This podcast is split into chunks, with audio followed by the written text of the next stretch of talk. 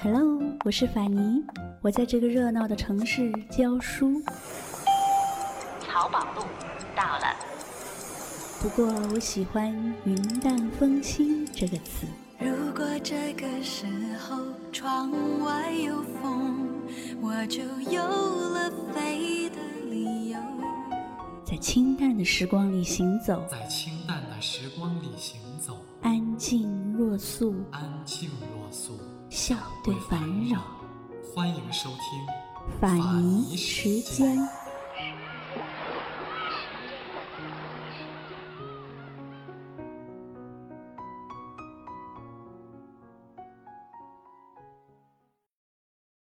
那时，沈从文离开北平，来到上海。他想见识一下大上海的玫瑰春阳，顺便寻找拓宽自己写作事业的机会。然而，上海的摩登让这个从乡下走出来的青年有些水土不服。一九二八年，自觉百事难做的沈从文，慵懒地行走在上海街头雾一般的阳光里。这时候，徐志摩对他说：“不如我介绍你去教书吧。”然后他向胡适推荐了沈从文。那个时候，胡适正担任上海中国公学的校长。胡适和徐志摩之间有着不俗的交情。既然是志摩大力推荐的，徐志摩的面子，胡适自然是要给的。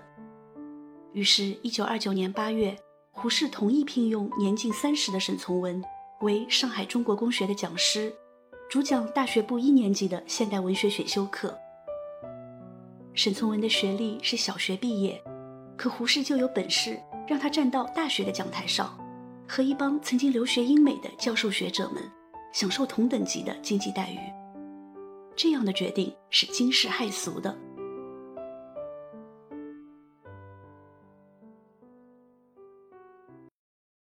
中国公学位于上海郊区临海的吴淞镇，从吴淞镇到海边的炮台湾。有一条杨柳依依的美丽长堤。每天潮涨潮浮的海浪声，在中国公学的校园内轰然可闻。对于中国公学的环境，沈从文颇感惬意。他到吴淞镇上闲逛，惊讶地发现这个小镇的渔业空前繁荣。小镇一天的卖鱼量，竟然超过了北京城东菜市鱼行一年的生意量。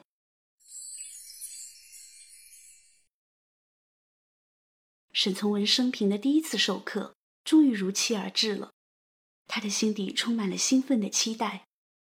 虽然他试讲第一节课的报酬只有六元钱，可是为了追求大明星出场般轰云托月的效果，在从住所去学校的路上，他特意花了八元钱租了一辆面包车。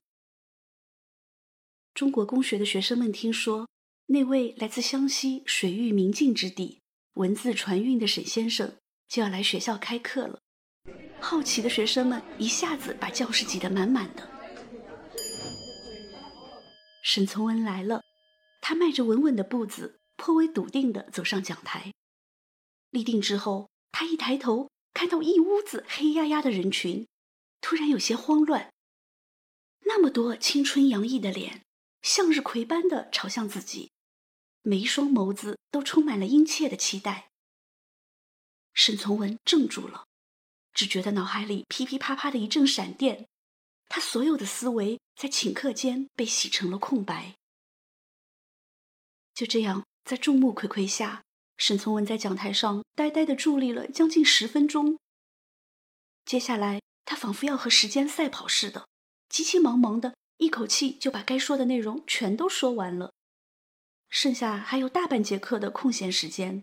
他就继续呆立在那里，直到下课的钟声敲响，他才像一个羞赧的小女生似的，抓起粉笔，在黑板上写下一行漂亮的工笔楷体板书：“我第一次上课，见你们人多，怕了。”当时令沈从文一生魂牵梦萦的张兆和也在听课现场，他在想，这位写的一手漂亮板书的沈先生真逗人。一九二七年，中国公学招收第一届女学生时，张兆和便和他的两位姐姐张元和、张允和一起考入了中国公学预科班。在学校里一众明艳的女子中，张兆和说不上是数一数二的校花，但她绝对是一位回头率很高的美丽聪慧的女孩子。我们现在仍然可以看到张兆和年轻时的照片。张兆和的美是经典的，两弯淡眉似远山铺翠，一对美目胜秋水盈盈，微黑润然的肤色使人想起光线微暗的黄昏，一束低压的花枝在深院里娴静的开放。据沈从文的儿子沈龙珠回忆。父亲曾兴致很好的对他们讲，他从前在中国公学讲学的时候，有一回看见他们的母亲张兆和女士在操场上边走边吹口琴，周身仿佛荡漾着一种奇异的光芒。张兆和悠闲地走到操场尽头，潇洒地将头发一甩，转身又往回走，继续吹着口琴。那种干净清扬的神采，令人心动。性格沉静的沈从文，自从见过张兆和意态悠然的独奏口琴之后，心中便再也放不下他。但他又不好意思直接跑到张兆和面前，当面告诉他自己爱上了他，因此他想悄悄地给张兆和写一封情书。当年的张兆和身后聚拢着一大批追求者。他经常收到许多男孩子写来的很漂亮的情书。张兆和是玉树兼佳班的大家闺秀，他当然不可以随随便便的给那些莽撞的男孩子们回信。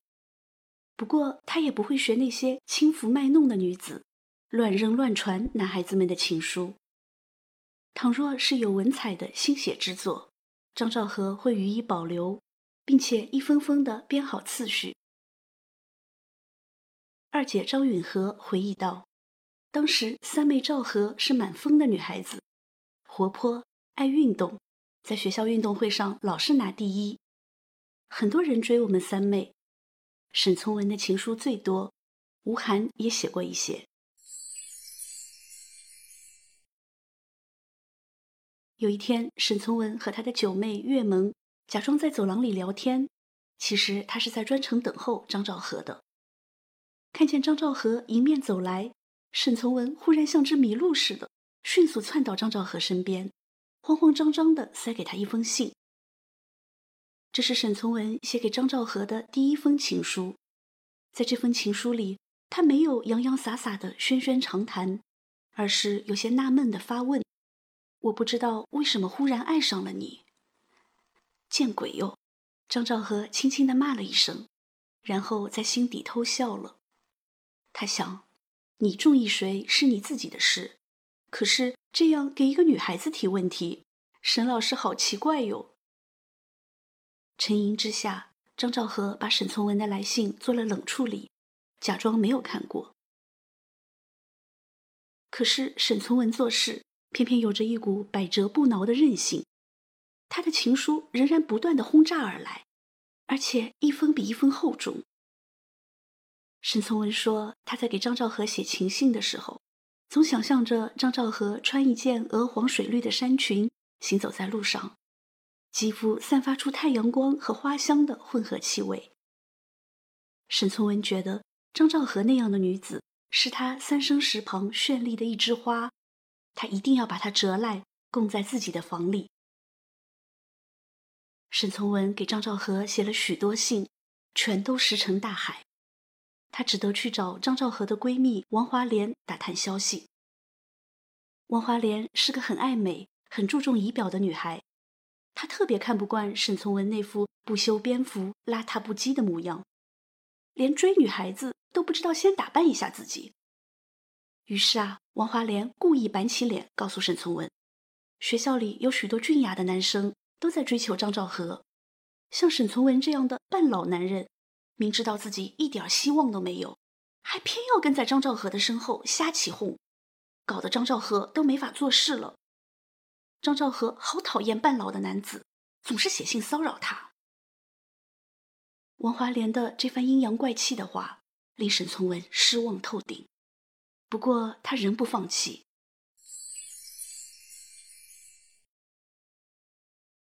这时候，学校里发生了一件事，有个女学生倒海殉情了。接着，校园里刮起了一阵流言，说大作家沈老师因为追不到张兆和，也准备殉情自杀了。张兆和见流言越传越凶，情急之下，他便抱着一大堆沈从文写给他的情书去找校长评理。于是，一九三零年七月的一个下午，小女生张兆和腼腆地坐在了胡适的客厅里。他特意指给胡校长看他认为情节特别恶劣的情书片段。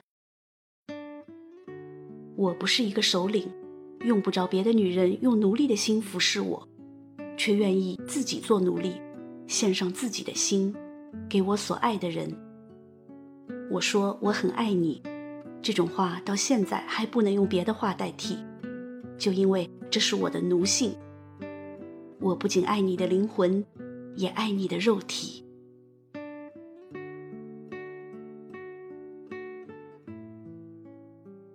张兆和嘟起嘴巴，委屈地对胡适说：“校长，沈老师他老是对我这个样子。”胡适微微地笑了，他看了张兆和一眼，意味深长地说：“可是这样子也没什么不好的呀，至少可以看出沈老师正非常顽固地爱着你。”张兆和听出胡校长的语气有偏袒沈从文的意思，便立刻不客气地回敬道。可是我是非常顽固的，不爱他。胡适愣了一下，然后改用一种颇为认真、严肃的语气对张兆和说：“张小姐，今天这个社会产生了像沈从文这样一位天才，真的是很不容易的。所以，我们每个人都应该尽自己的一份绵薄之力，去帮助他发展。你现在的态度，可以送一个天才人物上天堂。”也可以把这个天才打入十八层地狱。张兆和当时的感觉是：哎，这个胡校长比沈从文更不讲道理。他手下的老师无休止的骚扰一个女学生，让人不能安心读书。他不去管教这位老师，却反过来责怪女学生妨碍天才老师的发展，这是什么逻辑？胡适还在那里侃侃而谈。张兆和却小鸟逃飞似的，很快从校长的客厅里走了出来。沈从文的死缠烂打，激起了张兆和的逆反心理。他只要远远的望见仿佛沈从文的人影，就会像老鼠见了猫一般，唯恐避之不及。那段时间，为情所困的沈从文，经常到徐志摩开的新月书店里找志摩谈心。新月书店里有位叫肖克木的会计，身形酷似沈从文。有一回，张兆和逛街来到新月书店，他刚抬脚迈进门槛，猛然望见坐在里面算账的肖克木，以为是沈从文坐在那里，吓得掉头就跑。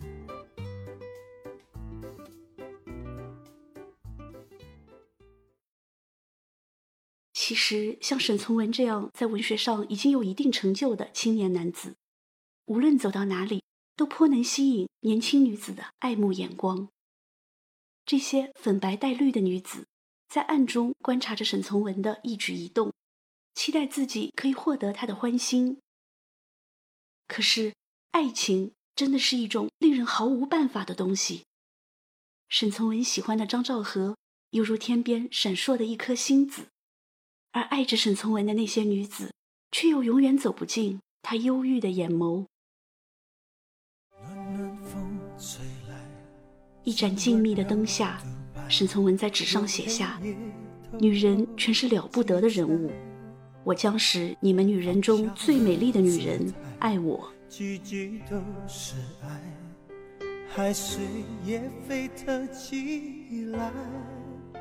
我把你唱其实，在天街夜色凉如水的安静时分，张兆和时常会一个人悄悄地坐起来，拿出沈从文写给自己的书信，静静地欣赏。胡适说的不错，像沈从文这样一个男子，真的是语言天才。他的情书写得真好。张兆和每次阅读那些唯美的信件，小小的心房里都有一种风帆胀满的感觉。沈从文的文字间流动着的甜酒繁花的岁月，人情和静的心理情感，无不轻扣着他少女柔嫩的心弦。张兆和脸红红的轻吁了一口气，又慢慢的把沈从文的情信一封封的放回一个精致的小箱里。来看几段沈从文写给张兆和的情书吧。一个女子在诗人的诗里永远不会老去，但诗人自己却老去了。想到这些，我十分忧郁了。我行过许多地方的桥，看过许多次数的云，喝过许多种类的酒，却只爱过一个正当最好年龄的人。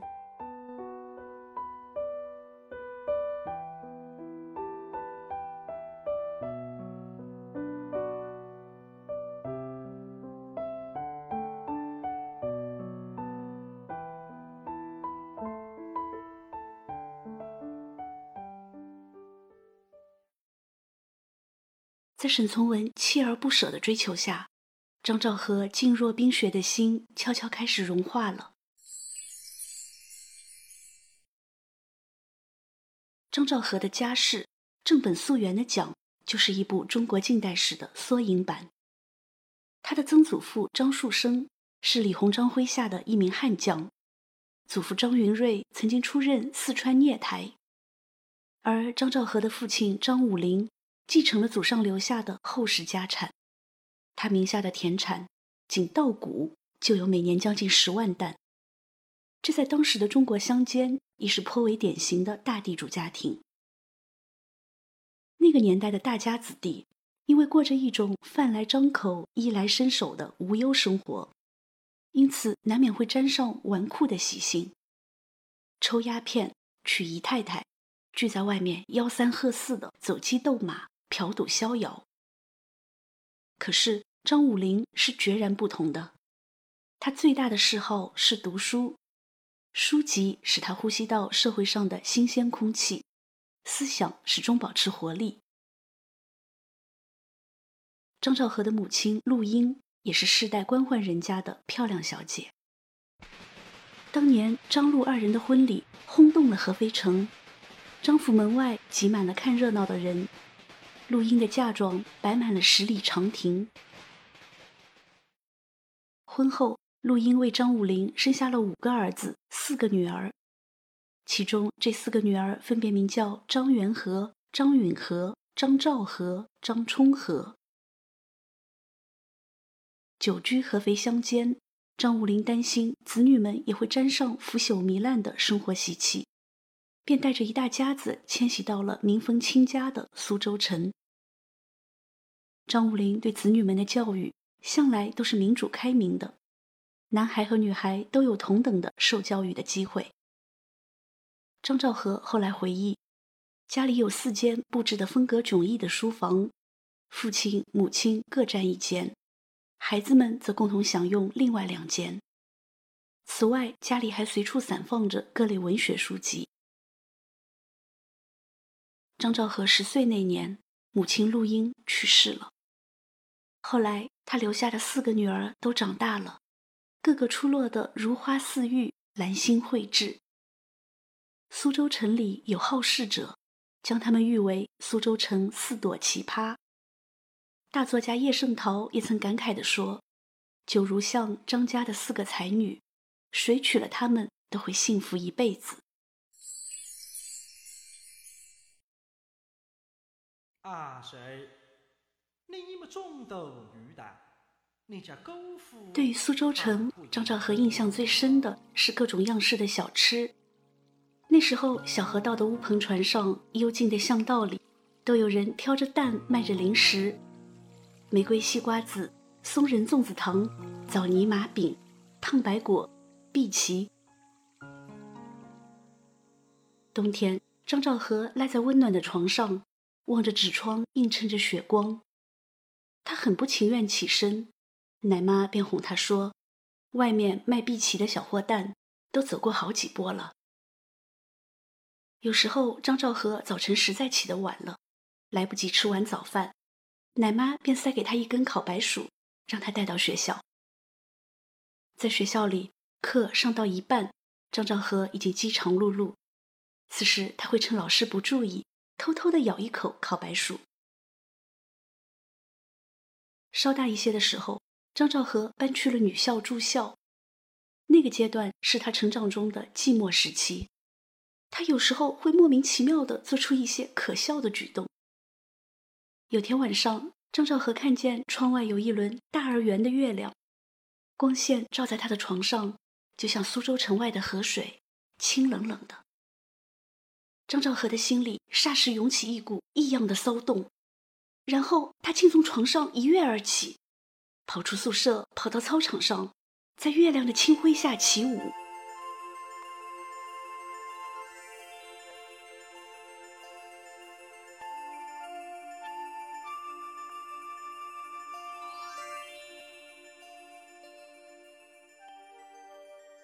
还有个夜晚，同寝室的女孩子们都快睡着了，张兆和忽然捏起嗓子问大家：“蚂蚁到底有没有鼻子呀？没有，怎么能嗅得那么远？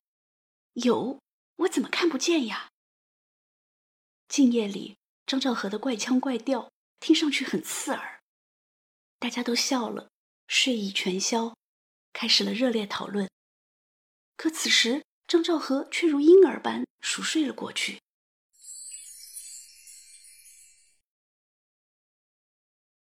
长大后的张兆和在张家四姐妹里行事作风最为低调，然而他在进入中国公学后，却吸引了那么多优秀的追求者，这令人颇有些意外。不过，真正懂得美的男子都善于发掘，他们总可以从一些貌似平淡沉静的女子身上。慧眼独具的发现其心灵深处的美丽。在沈从文眼里，张兆和最大的优点在于简朴，不嗜好浮华，个性外柔内刚，对人生的理智判定大于情感。而这些性格特征，正是天性浪漫、性格飘忽的沈从文所缺乏的。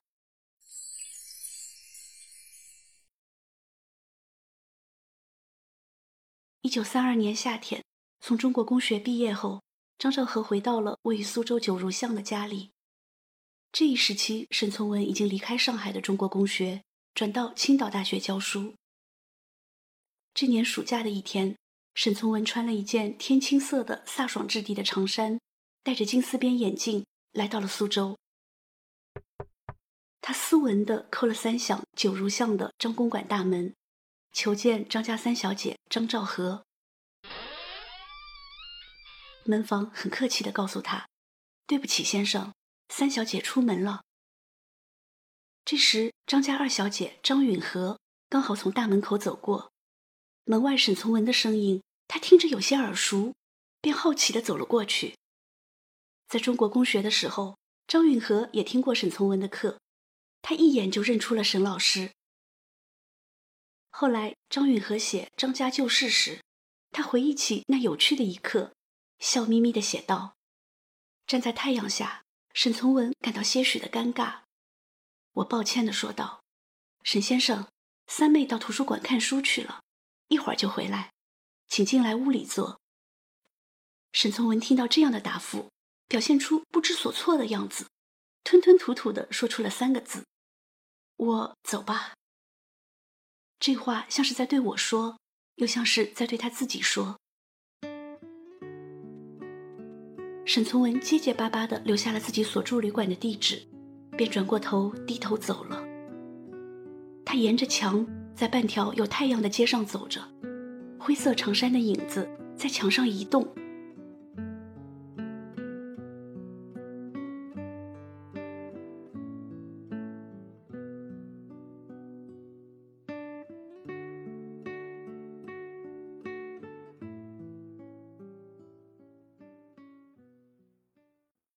回到旅馆的沈从文无聊地仰躺在床上，他望着窗框上悬挂的蜘蛛网，以及在清风间忙碌的蜘蛛们，心间落满了萧萧的心绪。张兆和是淡云里的一轮朦胧月色，是他生命中的一丝傲慢的清愁。无论如何，这段感情都该有个水落石出的结果了。张兆和慢吞吞地从外面走了回来，张允和把他数落了一通：“起这么早干嘛去了？”张兆和有点奇怪，回答道：“图书馆看书呀。”“干嘛？这个也有问题吗？”张允和的声音提高了：“你假装用什么功呢？你不晓得沈老师今天要来吗？”“哦，原来是这样。”张兆和松了口气。张允和认为，张府是知书识礼的大家庭，出于礼节方面的考虑，既然沈老师诚心诚意的来到苏州城拜访，张兆和就应该大大方方的把老师请到家里坐一坐。见张兆和迟迟疑疑的拿不定主意，张允和就把妹妹往门外推。于是张兆和终于羞红着脸，一步三停的来到了沈从文住着的中央旅店。他叩门的声音细若游丝，他打定主意，只要沈从文在三十秒内不开门，他就掉头往回走。可是这种时候，沈从文的听觉是何等敏锐！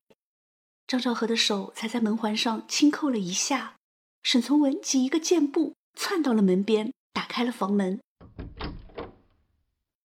看见娇羞的张兆和站在门外，沈从文大喜过望。一时语塞，他赶紧把自己带来的礼物报给张兆和看。那是一大包装帧精美的珍藏版书籍，其中有两部英译精装本的俄国小说，以及托尔斯泰、陀思妥耶夫斯基和屠格涅夫的作品集。沈从文从青岛来苏州的时候，途经上海，巴金建议他书香赠佳人。为了买下这套昂贵的书籍。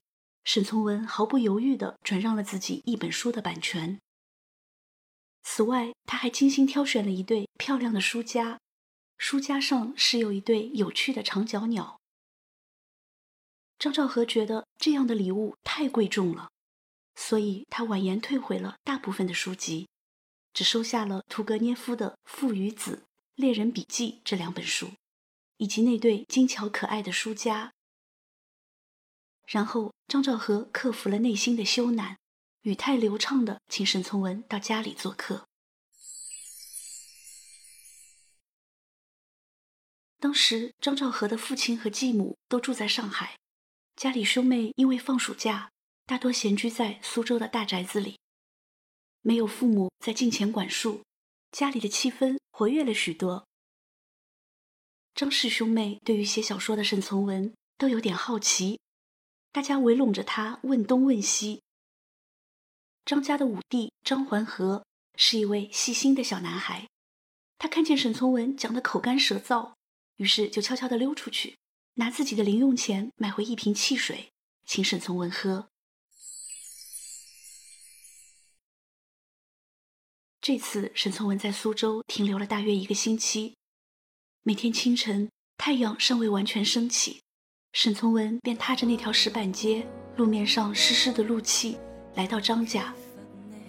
直到深夜的天雨被月色洗净他才依依不舍地离开。我不是我你转身一走苏州里的不是我。而美景掩饰我如旧美好地过不过不过都不过抱着你的烟波。谁人能像你感说起来，张家二姐张允和算是一位很会调节气氛的热心人。在张家的这段日子，虽然多数时间都是张家兄妹和沈从文聚在一起闲谈，可是张允和有时也会营造出赵和和沈先生单独相处的机会。男女之间的事情，从前在书信里纵然有过千言万语，但不朝夕相对的话，终究是隔膜。现在两个人终于有机会坐下来，在夏风如明的清河里闲谈。纵然话题不多，却已有一种亮堂的感觉在心底流动。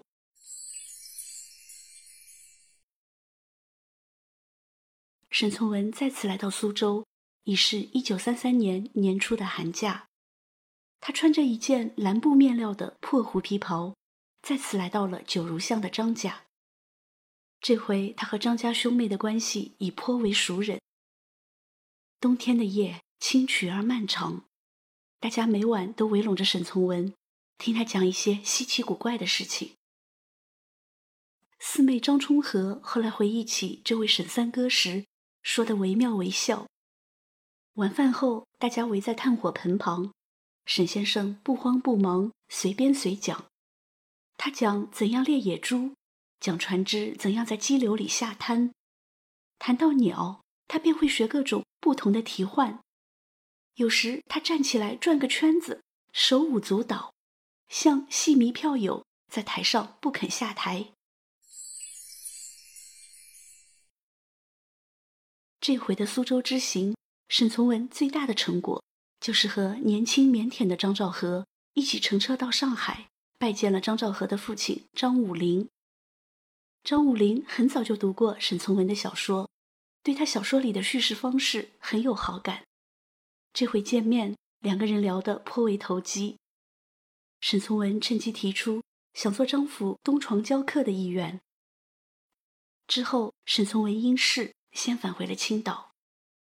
回到青岛后，沈从文立即写信给二姐张允和，请她帮忙去询问张父的意思。他在信里讲：“如爸爸同意，就早点让我知道，让我这个乡下人喝杯甜酒吧。”张武龄对沈从文这样一位天才人物甚是满意，他开明的跟家里的长辈们讲：“儿女们的婚事，他们自理。”这话表明他已经点头许可了。于是，张允和和张兆和赶紧来到苏州的邮局，他俩分别给青岛的沈从文发了一封电报。张允和以女方家长的身份拟发了电稿，内容为“山东青岛大学沈从文允”。这简单的几个字，足以让沈从文喜上眉梢。而张兆和拟稿的内容，则多了一份清丽的俏皮。沈从文乡下人，喝杯甜酒吧。